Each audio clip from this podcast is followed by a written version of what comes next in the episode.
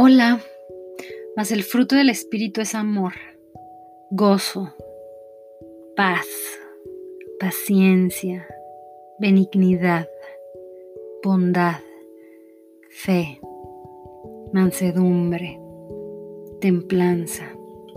Contra tales cosas no hay ley. Cuando amamos, cuando sabemos amar, cumplimos la ley. El amor es lo más importante. El amor está por sobre todo. Por sobre las buenas obras, por sobre eh, la perfección. Em, el amor está por sobre todo. Hoy encontré que este versículo es también de nosotros para nosotros. Porque a veces nos juzgamos, porque también nos equivocamos y nos vamos a estar equivocando. Porque aunque el orden en estos momentos es muy importante para solventar esta situación desordenada con la que nos estamos enfrentando como humanidad, totalmente inesperada, nadie nos enseñó a saber cómo actuar en estas circunstancias que estamos viviendo actualmente. Nunca había sucedido en la historia del mundo. Esta, esta cuarentena y, y sus consecuencias y sus derivados. Y sí, anhelamos la estructura ya conocida que ahora ya no está a nuestro alrededor. Los horarios establecidos, la corriente del movimiento que ya no nos, que, que nos impulsaba para levantarnos de la cama todos los días. Necesitamos ese orden y en su ausencia no sabemos qué hacer a veces. Pero a pesar de que hoy más que nunca, hoy más que nunca, yo en lo personal entendí que lo necesitamos. Lo necesitamos mucho, a lo mejor ahorita más que nunca. A lo mejor esa es una lección que algunos estamos aprendiendo. Qué bueno.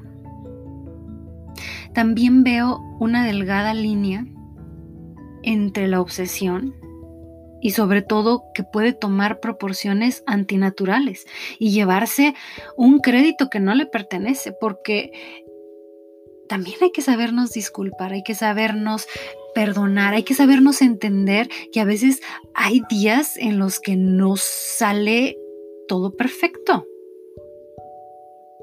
Para ser honesta, hoy en la mañana no sentía mucha paz ni paciencia como dice el versículo que antes les leí. Y es normal que surgan exabruptos, pleitos, desorden a veces. Sucedió que me empecé a desvelar y como consecuencia ni ayer ni hoy salí a hacer ejercicio, el ejercicio del día, que también es importante. Y tampoco tuve tiempo para otras cosas y como un efecto dominó terminó en desastre, frustración y caos. Una cosa llevó a la otra y no sentí que se cumplió este versículo en mi vida, la verdad. Y así va a haber otros días, así va a suceder otra vez en alguna ocasión de mi vida. Es algo inevitable. Así que fue necesario para mí perdonarme, aplicar estos frutos del Espíritu para mí misma y dejar fluir los frutos hacia mí. Me disculpo, decido perdonarme, me relajo, me dijo, está bien, tranquila, es normal, son días que nadie nos enseñó a vivir. Jesús era paciente, Jesús era amoroso, era amigo de los pecadores. Recuerdo esta parte de la Biblia donde los fariseos lo criticaban porque no se habían lavado las manos sus discípulos y cómo Él los reprende. Jesús los reprende viendo incluso lo que pensaban adentro de sus cabecitas. y también recuerda esta parte, este retrato de Jesús es uno de mis favoritos cuando dice, el que esté libre de pecado que tire la, primera piedra. Y todos soltaron sus piedras. Y nadie arrojó una, una piedra a la mujer que fue sorprendida en adulterio. Imagínense una mujer sorprendida en adulterio en esos tiempos. que, que, la gente era capaz de apedrear.